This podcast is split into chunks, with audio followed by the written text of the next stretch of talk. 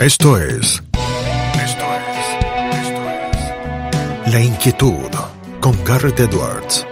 El lugar donde hay más preguntas que certezas.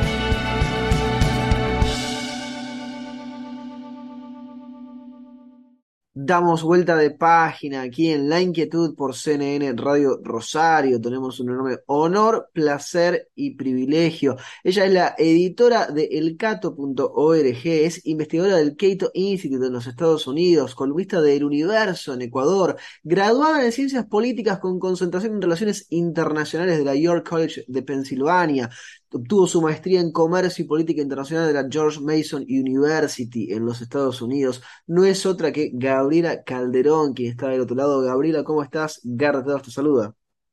Hola, muchas gracias por la invitación. Muchas gracias, eh, Gabriela, por aceptarla. Si te parece, arrancamos con una discusión que por estas horas eh, en la Argentina se le está prestando mucha atención, quizá también en otros países que están preguntándose lo mismo. Vos eh, conocés muy bien el caso de la dolarización ecuatoriana. ¿Cómo está el tema de la dolarización en Ecuador y qué podemos aprender de esa experiencia? Bueno, o sea, ahora que hay un entorno de inflación alta sin precedentes en tiempos recientes alrededor del mundo, eh, esto no es un fenómeno muy nuevo quizás para los argentinos, eh, pero, pero en otras partes como que sí están experimentando tasas de, anuales de inflación que no se experimentaban desde hace tres o cuatro décadas. Eh, y en el caso del Ecuador, que no tenemos, eh, digamos, en gran parte no tenemos capacidad de conducir nuestra propia política monetaria, lo que tenemos es una inflación muy por debajo de aquella de, de Estados Unidos. En junio de 2022 aquí se reflejó una inflación de 4.2%. Eso viene a ser, por ejemplo, como la mitad de la inflación que tiene actualmente en España no sé si la eurozona, eh, no sé qué nivel estaría la, la, de la eurozona, pero está por debajo de la de Estados Unidos.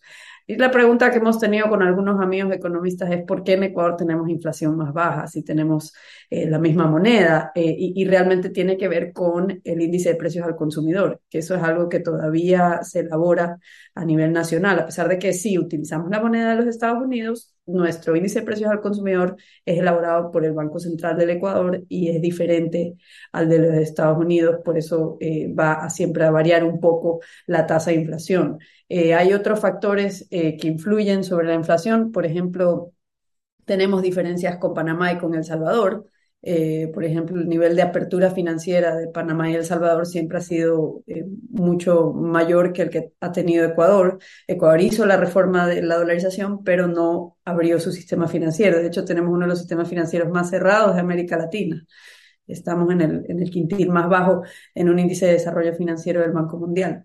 Eh, entonces tenemos un modelo de represión financiera con eh, dolarización, que no es lo que tiene eh, Panamá, que es como el gold standard de, apertura financiera. Y, por qué la inflación aquí está más baja? creemos, aunque esto yo no, no me consta, pero algunos creemos que es porque en la época de Rafael Correa se apreció el tipo de cambio real por todo tipo de barreras al comercio que se impusieron durante más de 10 años.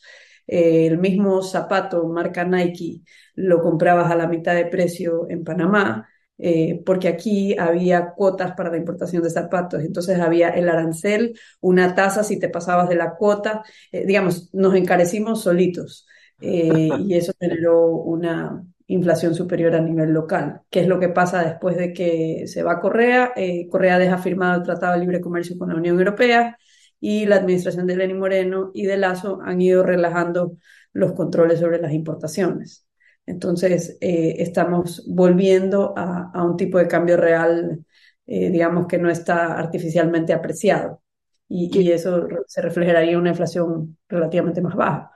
Quiero, Gabriela, que volvamos a Ecuador, pero antes eh, te quiero llevar un segundo a los Estados Unidos, por lo menos eh, para una discusión interesantísima que vos nos dejabas vislumbrar ahí con los estadounidenses que te preguntaban y que no podían terminar de entender las diferencias inflacionarias entre Ecuador y los Estados Unidos, incluso con la misma moneda. La inflación en el mundo que se había desacostumbrado a ese fenómeno ha generado que muchos temas que antes parecía que se conocían y se entendían vuelvan a estar en la mesa de debate, ¿no? Claro, o sea, la, la llamada teoría monetaria moderna decía, bueno, eh, tenemos tanto tiempo, tanto tantos años con esta política monetaria relajada y, con estos estímulos eh, monetarios y fiscales y no asoma dónde está la inflación. Parece que Milton Friedman estaba equivocado.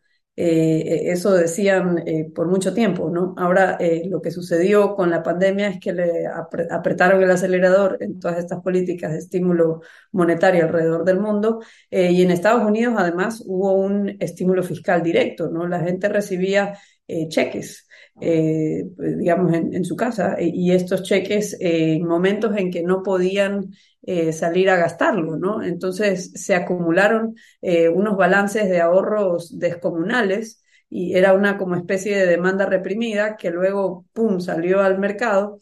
Y, esto se conjuga con eh, producción reprimida también, porque por mucho tiempo, por problemas logísticos, por el tema de la política de cero COVID en la India, eh, y, por temas que, digamos, se han venido arrastrando, que causan estragos en las cadenas de suministros y en la logística a nivel mundial, la producción que se demanda ahora mucho más no está ahí. O sea, son doble shock. El shock que te reprime lo que tú puedes producir por las políticas de COVID, por los, problemas que ha habido en la industria de, navíos y todos los envíos alrededor del mundo. Y por otro lado, eh, te incrementan tu, tu capacidad de compra, o sea, sube la demanda. Entonces era como una especie de la tormenta perfecta. Y, bueno, eso está pasando eh, al mismo tiempo que la Reserva Federal, eh, a diferencia de lo que sucedió en, un episodio anterior, en la época de Paul Volcker, por ejemplo, que sí hubo una política agresiva de ajustar las tasas de intereses para controlar lo más rápido posible la inflación. Ahora lo que vemos es que está bien, eh, como que bien renuente a subir las tasas y a pesar de que la gente se impresiona con estas subidas que se vienen dando desde marzo de 75 puntos base, eh, está muy lejos de llegar a estar en el nivel en que necesita estar para eh, que estén en territorio de tasas de interés positivas.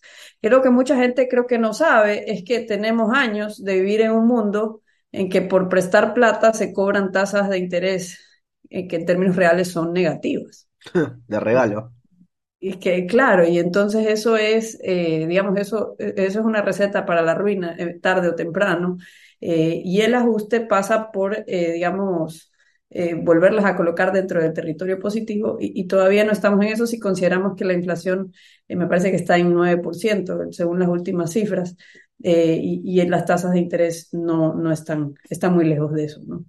Gabriela, cuando nos estabas eh, explicando un poco de, la historia de la dolarización y de la historia de por qué la inflación ahora está como está en Ecuador, lo traías a colación a Rafael Correa.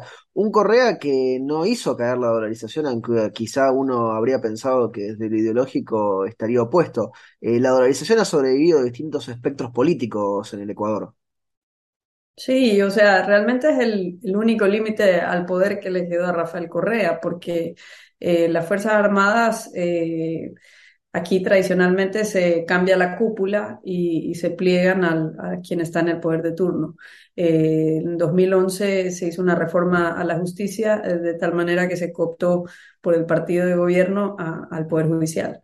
el Congreso se llamaba como el, Congreso de los Alzamanos, era simplemente como un, un grupo que aprobaba lo que el presidente proponía. Eh, y, digamos, las alcaldías, acá tenemos eh, municipios, 221 municipios alrededor del país, eran como el brazo político local del partido de gobierno, porque dependen en gran medida de transferencias del gobierno central. Entonces, si además de todo ese poder hubiera tenido el poder de imprimir dinero a través del Banco Central, digamos, la capacidad para hacer daño hubiera sido ilimitada. Eh, ¿Cómo se vio limitada? Que el el, digamos, el desenfreno del gasto tenía que ser inevitablemente financiado de dos formas, deuda o impuestos. el tema de la deuda, los mercados de capitales se le fueron cerrando desde 2013, 2014. Eh, luego vino el financiamiento de los préstamos encubiertos con la China, que estaban atados a proyectos de mega obras, de proyectos de infraestructura, algunos de los cuales están cayendo en pedazos, como por ejemplo la represa de Coca-Cola Sinclair, que fue construida por una empresa estatal china llamada Sinohidro. Eh, y este tipo de cosas probablemente también han pasado en Argentina. Ahora, lo que sucedió es que la tasa real de estos préstamos triplicaba o duplicaba aquella que hubiésemos podido obtener de préstamos de multilaterales. eh, pero estaba, no había relación con los multilaterales en esa época. Eh, luego, cuando se restaura la relación con los multilaterales, pues ya se dejan esos préstamos, pero la deuda ha seguido creciendo. Entonces, ¿cuál es el límite que la dolarización le impone a la clase política, no solo a Correa? Es que tienen que subir los impuestos o incrementar el endeudamiento y, hay un límite para lo que la gente está dispuesta a aguantar, ¿no? ¿Quién maneja la oferta monetaria en Ecuador, Gabriela? No pauses, ni adelantes, o retrocedas. Quédate en La Inquietud con Garrett Edwards. Bueno, aquí realmente eh, está en piloto automático. Eh, realmente depende de la, de, la, el, volumen o digamos qué tan dinámica está la economía. Si la economía está con viento en popa, entonces va a haber más demanda de oferta de dinero para realizar mayor volumen y número de transacciones. Si de repente hay una, empieza a haber una recesión, eh, obviamente se va a reducir esa demanda y, básicamente no hay nadie en el Banco Central que la determina, es decir, no, no hay nadie. Lo único que hace el Banco Central en este aspecto es eh, tratar de, eh, de atinarle a cuántas monedas se van a requerir para el cambio. Es decir, para dar, nosotros hemos vuelto, yo no sé si en Argentina... Sí, sí, sí, sí, he vuelto el cambio. He vuelto, claro, y, y sí, eso, eh, eso sí puedo decir que eh, no es perfecto, porque es súper difícil aquí encontrar vuelto, o sea, no, las monedas no, no abundan y hay, eh, digamos, algo así, la última vez que revisé la cifra era algo así como 80 millones de dólares que el Banco Central acuña en monedas para que ah. circulen, para que la gente pueda dar vuelto. Pero de ahí lo que tiene que ver con la oferta monetaria total, general, realmente nadie. Ahora, hay cosas que el Banco Central puede hacer y ha hecho que influye sobre eso. Por ejemplo, eh, por ejemplo, el banco en, el año 2014, Correa aprueba una nueva ley financiera que le dio nuevos poderes al Banco Central, que era como un cascarón vacío hasta antes de 2014. Eh, acá había esa cultura de pensar que un país, para ser país, tenía que tener moneda, bandera y escudo. Sí, una cuestión bastante latinoamericana, ¿no? Probablemente compartida por Claro, es como que cómo vas a tener país si no tienes moneda. Eh, eh, era este, esta percepción. Entonces eh, se eligió, y, yo he conversado con personas que participaron del proceso de la dolarización en El Salvador, y fue lo mismo en El Salvador. Se eligió dejar la batalla de eliminar el Banco Central para después, por una cuestión política visual de que la gente siente que bueno, por lo menos hay que tener Banco Central ya. Eh, y entonces dejaron el Banco Central, pero en tanto en El Salvador como aquí en Ecuador quedó como un cascarón vacío. Ah. Eh, por ejemplo, aquí tenía, retuvo el poder de fijar las tasas de interés, pero se ponía un techo tan alto que era casi que irrelevante el control sobre las tasas de interés. Ahora luego cuando viene Correa se utilizan esas herramientas que había tenido para realmente ejercer un control de precios en la asignación de crédito y luego se crea una nueva ley y por ejemplo esta ley establece coeficientes mínimos de liquidez, es decir, obligaban a los bancos a repatriar depósitos que tenían en el exterior y si no repatriaban ese, eh, digamos, coeficiente mínimo de liquidez doméstica, si no repatriaban suficiente para satisfacer ese coeficiente, les cobraban una multa por sobre lo que tenían afuera. Eh, clásicamente argentino, diríamos ahí también. Claro, y, digamos, un argentino que tiene dólares, ¿qué es lo primero que trata de hacer con el excedente de dólares que tiene? Y trata de, que no se los quiten en principio. Y para que no se los quiten, donde la gente percibe que está más seguro. Afuera de la Argentina, afuera del banco. Afuera, exacto. Afuera. Entonces acá cambiamos la moneda, pero seguimos siendo un país muy similar a Argentina en términos institucionales. Quizás peor si comparamos el sistema judicial. Eh, y lo que dice Steve Hanke, que muchos economistas no reconocen de la dolarización, es que es como que inyectarle una dosis de Estado de Derecho en medio de un caos de, ausencia de Estado de Derecho, porque lo que es el dólar en Ecuador es, es el Estado de Derecho en la moneda, es, es la única institución que funciona, es el único consenso nacional por eso Correa no pudo, por más que trató, porque Correa creó el dinero electrónico y la intención era eh, desdolarizar a través de vehículo. Pero no hay forma, y esta es una virtud de la dolarización frente a la convertibilidad, eh, que no son lo mismo. Eh, la convertibilidad depende de una promesa del Banco Central. ¿De cuál Banco Central? Del mismo Banco Central que carece de credibilidad frente a los argentinos. Sí, sí, y de, y de que va a tener. Caso carece credibilidad. Y de que va a tener, como pasaba acá en los 90, el dólar equivalente por ese peso o por esa moneda de cada país. En el momento en el que uno lo quiere buscar. Claro, y entonces depende de una promesa y, esa promesa todavía está sujeta a, manipulación por parte de la clase política. En el caso nuestro, eh, no, porque es literalmente el dólar, no se imprime dinero aquí, aquí hay que importar los billetes y, no es manejado por una autoridad monetaria con miras a influir para bien o para mal la economía del Ecuador. Es decir, Jerome Powell cuando se sienta a hacer la política monetaria no está pensando en Ecuador. No, claramente, me, imagino. Eh, marcabas ahí algo también interesantísimo como hilo para seguir, eh, Gabriela, eh, cuando hablabas de, la justicia, ¿no? Porque ibas marcando distintas instituciones en el Ecuador y la importancia que tenía la moneda y el dólar como institución para aportar al funcionamiento. Ahora, ¿Hay seguridad jurídica en el Ecuador o ahí también está la problemática que se ve en muchos países de Latinoamérica con respecto al funcionamiento de la justicia, que me parece que era lo que vos mencionabas ahí de costado?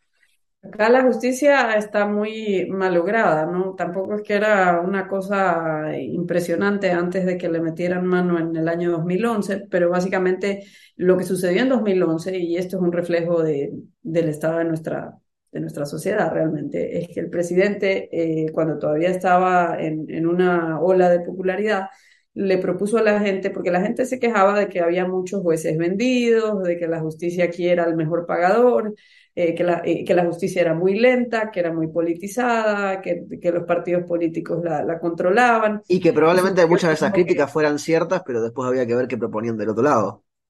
Exacto, y era cierto, y, y el tema está en que se propuso lo mismo que se propuso para arreglar el poder electoral.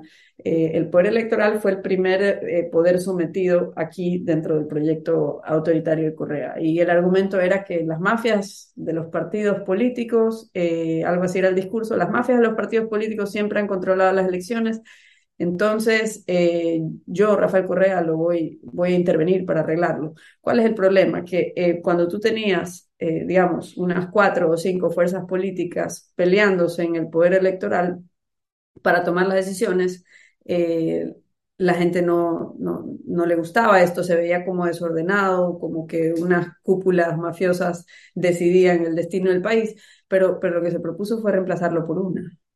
Eh, no es que se propuso, digamos, eh, mejorar los controles o mejorar el sistema, eh, que sea más transparente, que sea menos, que genere menos incertidumbre, que tenga reglas más claras. No, no se propuso eso, sino que se propuso que, digamos, es muy de parte de nuestra cultura de un redentor que iba a resolver este problema si solo le dábamos todo, la varita mágica, todo el poder. bueno, como, como, el caudillismo acá en la Argentina, ¿no? En la historia, esa cuestión de los hombres fuertes que se van a poner ahí a resolver los problemas y a liderar.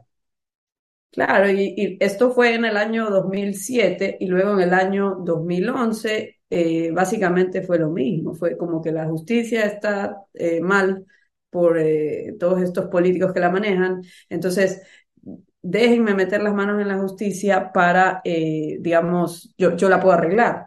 Y el tema es, bueno, pero él, también era parte de un partido político, él también era un político. Entonces, ¿quién más o menos, quién vigila a, los vigilantes?